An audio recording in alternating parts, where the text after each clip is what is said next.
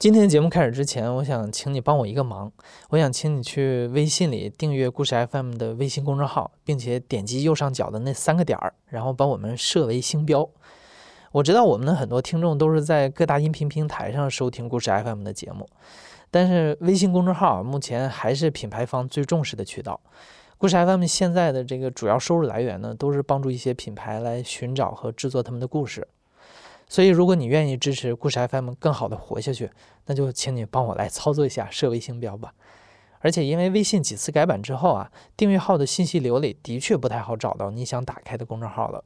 所以，把故事 FM 设为星标，经常转发和点赞、点赞看，都会让你更早、更容易的看到我们的节目更新。特别特别感谢你的支持。你好，欢迎收听故事 FM，我是艾哲，一个收集故事的人。在这里，我们用你的声音讲述你的故事。每周一、三、五，咱们不见不散。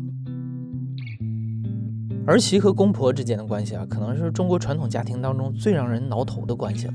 尤其是公婆如果观念保守一点，儿媳又是新一代的有权利主张的女性，那大概率可能会有矛盾产生。所以很多年轻人会选择和公婆适当的保持距离，避免矛盾产生。但今天的故事有些不同。用讲述者 ella 自己的话来说，她觉得自己和公婆是很特别的一家人。ella 和她的老公是在2013年通过相亲认识的，从第一次接触老公的父母开始啊，她就发现他们非常合得来。原本是陌生人的他们，用真心换真心，收获了一个美好的家庭。ella 觉得遇见他们之后，她开始爱世界万物，能遇到这样的公公和婆婆，自己无比幸运。而一开始，艾拉也没有想到，后来一些特殊的经历，让她对于公婆来说，变得并不只是儿媳这么简单。我叫艾拉，今年三十二岁，从事教育行业。第一次见是二零一三年的三月份，第一次见她的样子就是很憨厚、很实在，抱着一束。我到现在其实都不知道那束花是什么花，反正不是玫瑰花，感觉很安稳、很踏实的形象。他做很多事情可能不一定是那种，嗯，就是很浪漫呀，或者说怎么样，但是他会给你很平静的、很舒服的、很放松的生活方式。我那个时候是在涿州，在河北涿州，然后从北京过去要一个小时。我记得之前他每一次到涿州，然后都会带一个布兜子，那个布兜子就是。我现在的婆婆啊，就是我妈，经常会准备大概十几种吃的啊，当季的水果、老字号的馒头、牛街的各种小吃，反正每一样都是用塑封，每一样都装好。两个月里一次面没有见，也没有通话，然后就靠着那个一步兜子的吃的，然后建立了一种就好像已经没有距离感了，很温暖的关心，好像成为我了一个精神上的一个依赖一样。第一次见我公公婆婆，就是第一次来北京约会，然后我们拎着行李就直接来家里。我当时推开他家的门，然后迎接我们的就是一条大狗，白色的银狐，然后还有他爸和他妈妈，就特别热情。我公公呢，就是一个就是老北京的那种倔老头，穿着像那种夹克，像个战地记者一样。然后我婆婆就是言语不多，身材微胖。因为我们在这之前也间接的通过布兜子呀或者什么，也大概有了解啊，没有特别的觉得说呃陌生。我爸第一次见我，应该就是叫我丫头，有一种很宠溺，然后又更有爸爸的那种感觉。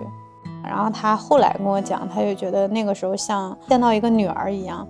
他说他年轻的时候放弃了一个孩子，然后也是一个女孩，他总觉得我是那个女孩，因为真正见面了嘛。我跟我公公婆婆就很熟悉了，他们很喜欢我，我也很喜欢他们，然后就几乎当成了家人。就是我记得我在结婚前有一次去北戴河，我当时食物中毒，我记得我当时都能倒在那个车站里，我婆婆然后用温水给我洗脚，我就坐在那儿，我自己也是晕乎的，但是就洗完那次脚，我觉得我就清醒了。我自己的家人没有谁会给我洗脚。那一次我是有点不好意思的，长辈为我洗脚是一件很不好意思的事情，但是别人却很自然的为你做这件事情的时候，你会很感动。从那以后会一下子打破很多距离。在恋爱的过程中，艾乐和老公一家人相处得很好，两个人的感情发展的也很顺利。所以没过多久，在二零一三年的圣诞节，两个人就结婚了。婚后，艾乐做了一个很多年轻人都不愿意做的决定，和老公的父母生活在一起。这事儿表达起来很滑稽，但是事实就是，我觉得如果没有我婆婆，我不知道我会不会选择一段婚姻，因为她给了我十足的安全感。我相信在这样家庭里长大的孩子，应该他的教养也不会太差。我我不知道，就是大家怎么理解说跟老人住在一起这个话题哈？就是我是因为需要。我自己对爱、对家庭是很向往那种很温馨的感觉。我觉得原生家庭就不是那种特别懂得爱的家庭，并不是说不爱，而是不是很懂得表达爱。然后我也不是一个很懂得表达爱别人的人。我原来会认为，可能大多数的家庭都是那样的关系：妈妈就是妈妈，女儿就是女儿，和妈妈不能深度沟通，也不是互相能理解，总觉着中间有一个距离。当时我老公是在上班嘛，然后大部分时间都我在家，然后和公公婆婆我们一起。我一般都跟我婆婆每天可能去逛街、遛弯、抱着狗遛狗。其实跟我公公相处，还有跟我婆婆相处的过程中，其实是有一个磨合期的，真的没有过大的争吵，但是就是说摩擦嘛。但是我爸跟我其实性格是很像的一种人，就是我们都很愿意给台阶儿，也很愿意去哄对方。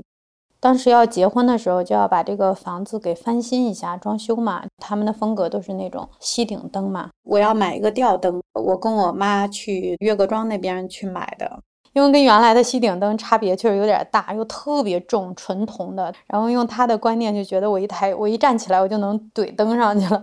安装的时候，我爸就一摔门就去书房，然后就很生气嘛。然后我婆婆当时给了我一个眼神，就是甭管他，就是咱们自己弄。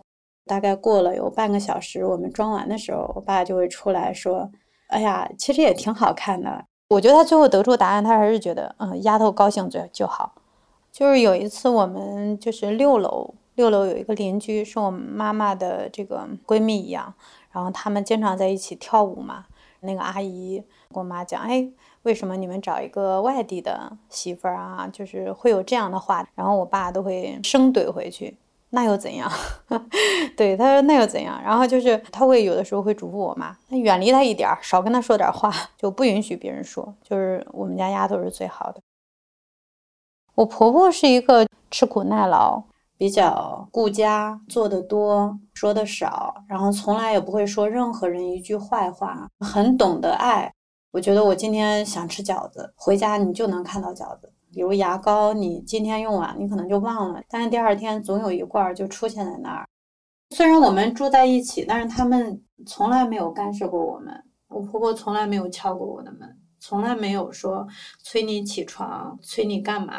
也从来没有给你过任何言语、眼神、情绪、动作上的任何压力。我当时特别喜欢形象设计，就特别想去学。然后当时那个学费还挺贵的，而且要脱产学，不能上班。然后当时我婆婆就二话没说，拿着现金就带着我去报名。包括我后来学心理学、学摄影、也学健身，都是投入很多钱。然后她都会说一句话：“技多不压身。”他从来没有反对过任何事情。我结婚后有大概一年的时间都在学习形象设计。当时婆婆经常就抱着我们家那条狗去送我朝九晚五的上课。每到放学的时候，几乎都是她去桥头接我。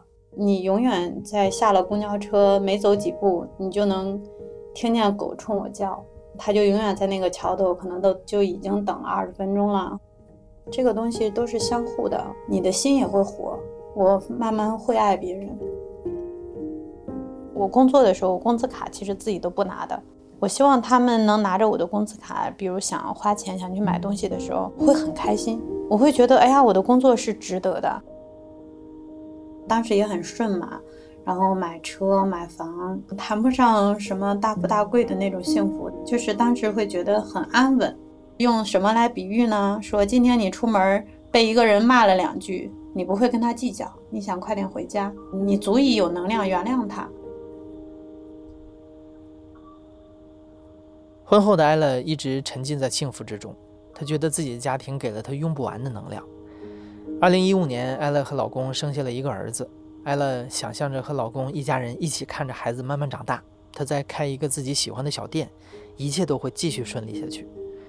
但是就在这个时候，命运跟他们开了一个巨大的玩笑。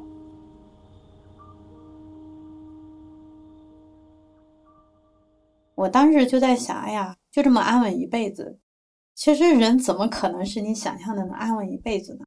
当时在七月二十八号嘛。也就是我儿子刚两个月多嘛，好像你一个人带孩子的时候，我总觉得，嗯，有点无聊。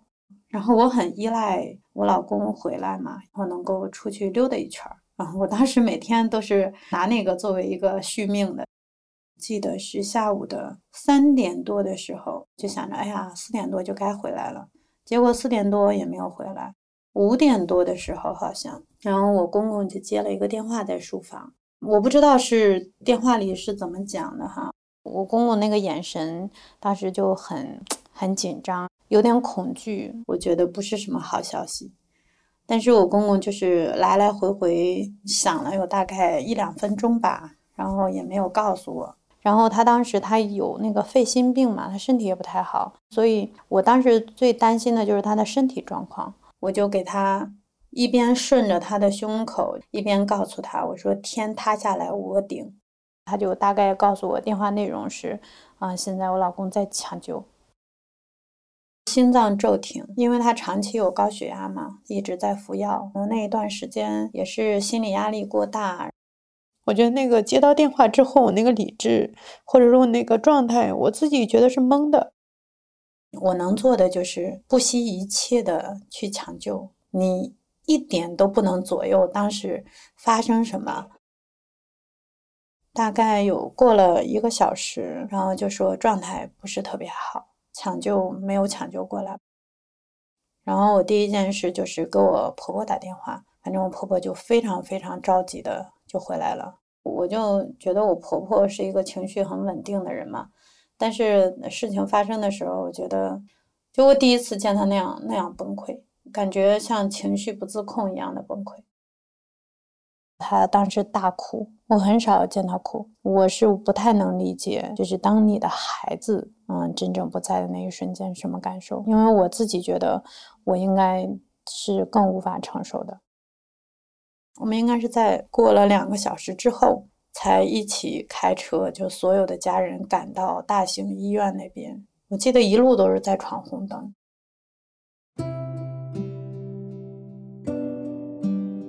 我觉得当时见到他就，我觉得那个点子应该是最难过的。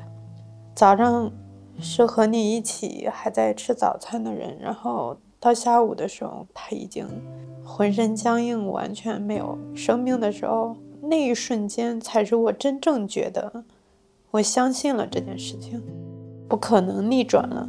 其实是很绝望的，就是你无法做任何努力。我觉得我那一个状态里，大多数时间都是哭的，哭了有两三个月吧。你不能很专心的哭，因为你没有时间说我在这儿痛哭一场，什么都不管。晚上的时候，一个人的时候，你会很难过，但是太阳升起的时候，你又会很坚定的去做事情，照顾孩子，然后你还可以笑出来。但是即使你笑出来，你应该也是哭的。老公去世之后，艾乐的生活瞬间失去了原有的颜色。幸福的一家人变得格外消沉，但是艾伦没有时间让自己沉浸在痛苦之中。她意识到，以前都是公公婆婆在照顾自己和老公，而现在公婆年纪大了，又经历了白发人送黑发人的沉重打击，这个家需要自己做些什么，来让生活恢复到好的状态里。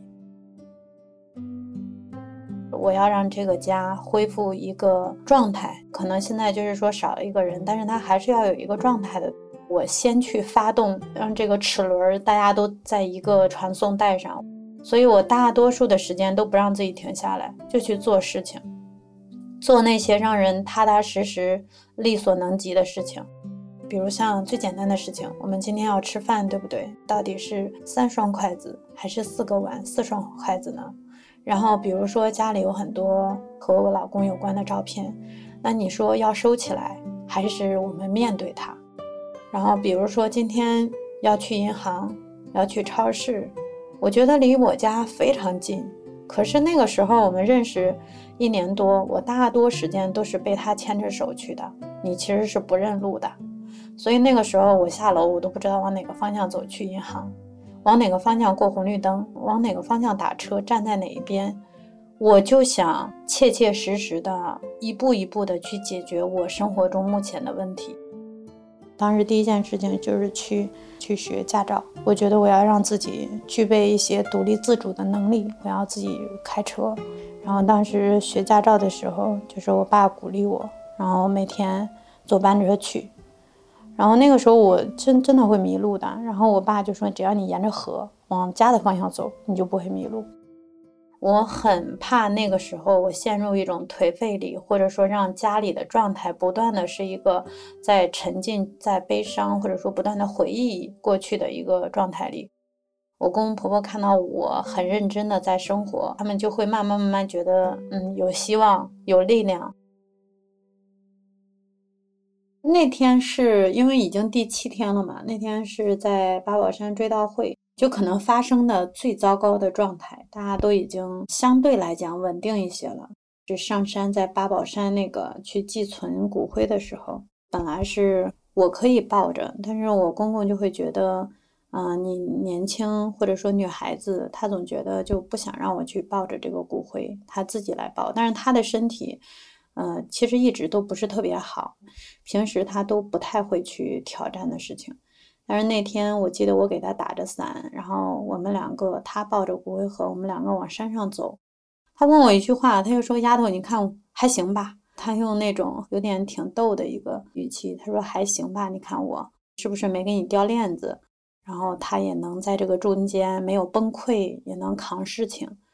然后你就感觉他那个时候是好像觉得我们像一个战友，我们站在一起去面对这样的事情。”就那个时候，我觉得我们的家人是很伟大的，非常默契的，嗯，大家彼此支持着、支撑着，像相依为命这四个字形容，我觉得还挺贴切的。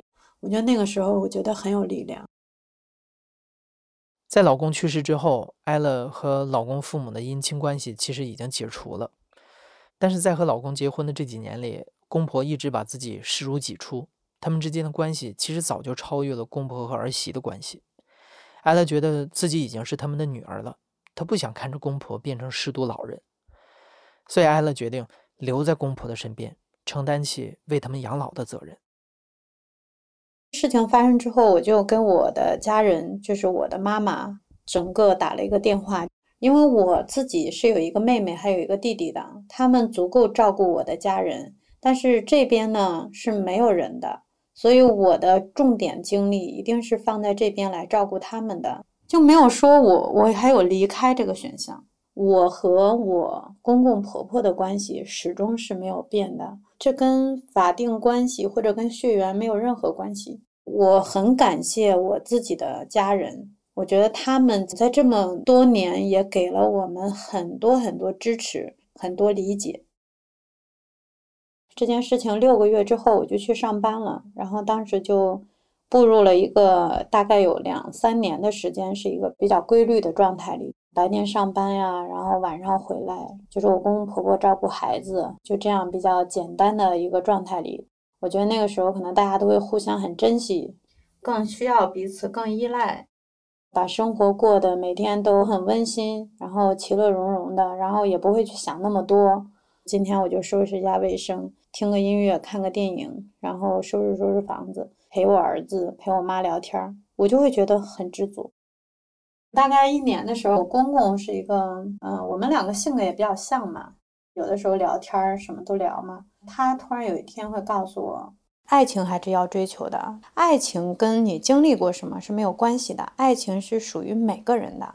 然后我就觉得我挺感动的。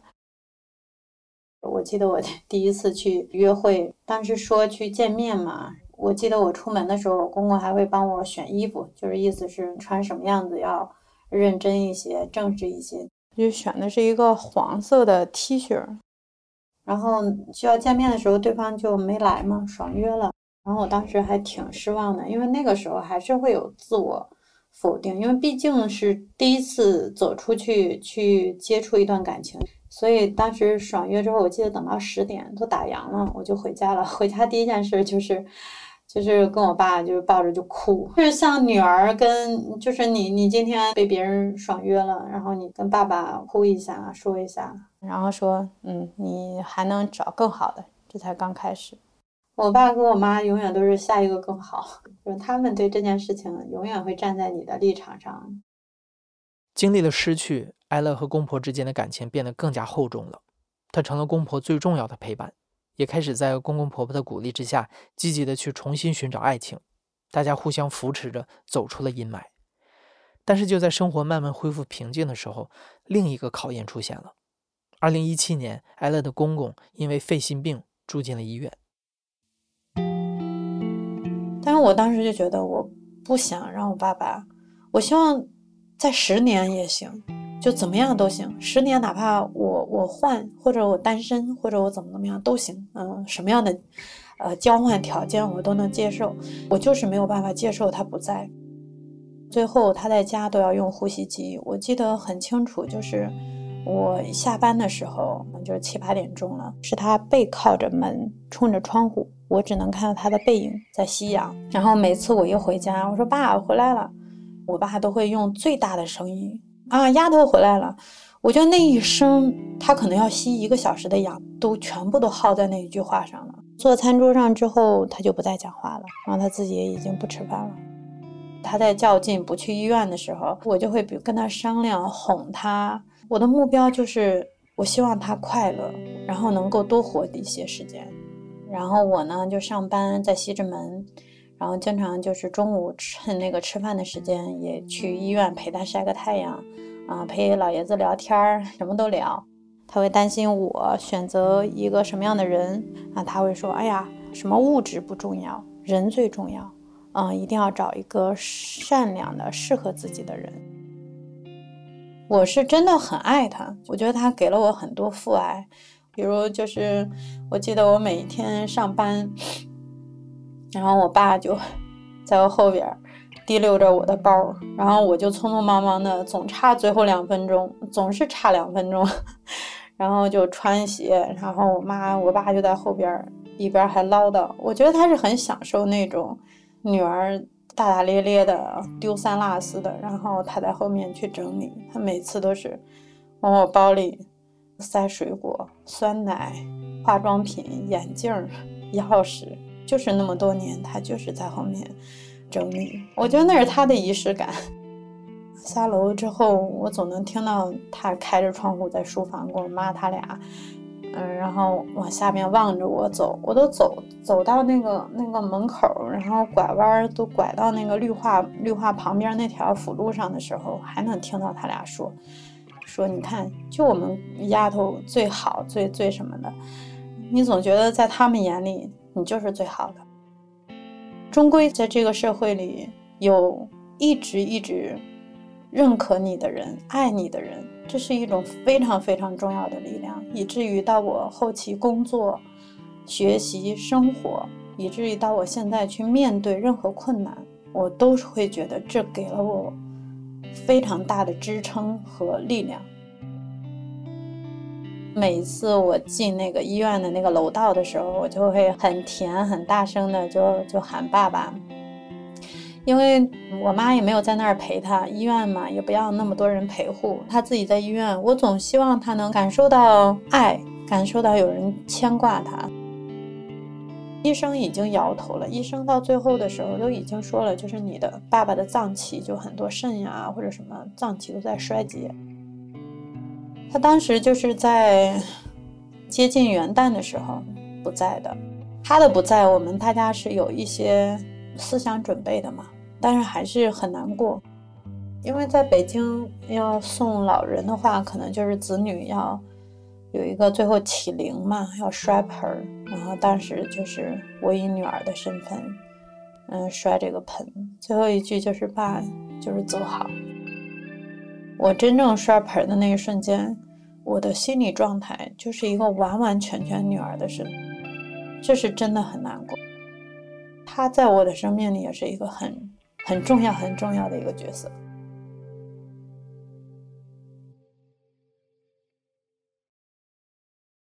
二零二一年的七月份回北京装修，我当时的设计风格从原来的欧式的，然后变成了一个北欧极简的风格，所以就整个灯就不是特别的搭了。因为这个灯就是当时买回来，我爸就啪摔门就进去了，就是我一下就能想到这是这一件东西和他有关系。在当时我特别不舍得换，因为这个灯我其实。嗯，纪念的是，当你的家人不断的站在你的立场上爱你的时候，然后不断的妥协。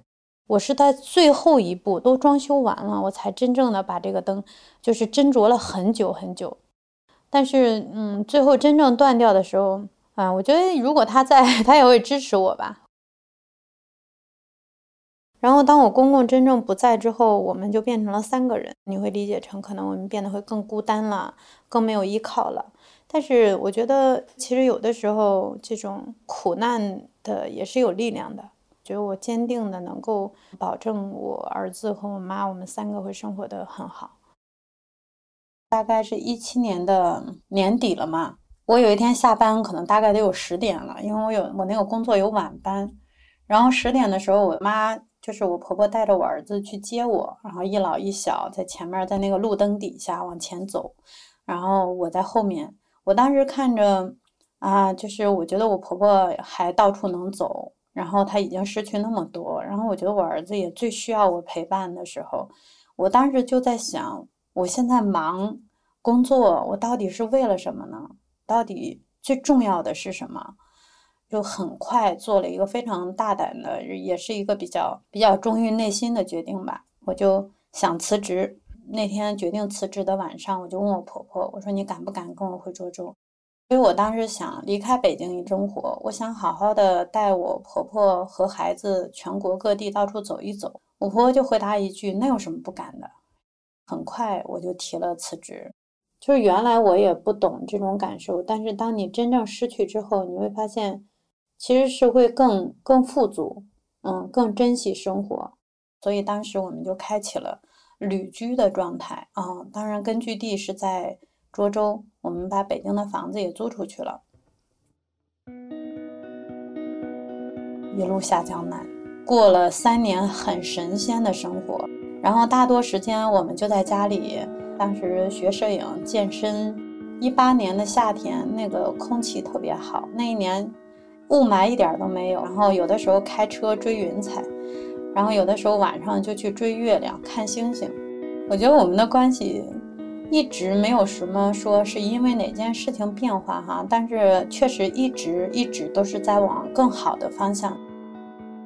我之前问我说我在你生命里是什么，我婆婆就说早就成为了全部，就我们两个早就成为了彼此的全部，是跳过婆媳关系的。我们家能走到现在这个状态，我一直觉得又不幸又幸运。遇到的这个家庭，每一个人都教会我两个人性里特别重要的东西，一个是爱，一个是信任。我们总觉得我们会爱，总觉得我们可以信任一个人，但我现在觉得大多数人都不会。其实很多事情你是没有办法左右的，但是和他们同行。能够共同经历生活，我都会觉得这是我无比无比幸运的事情。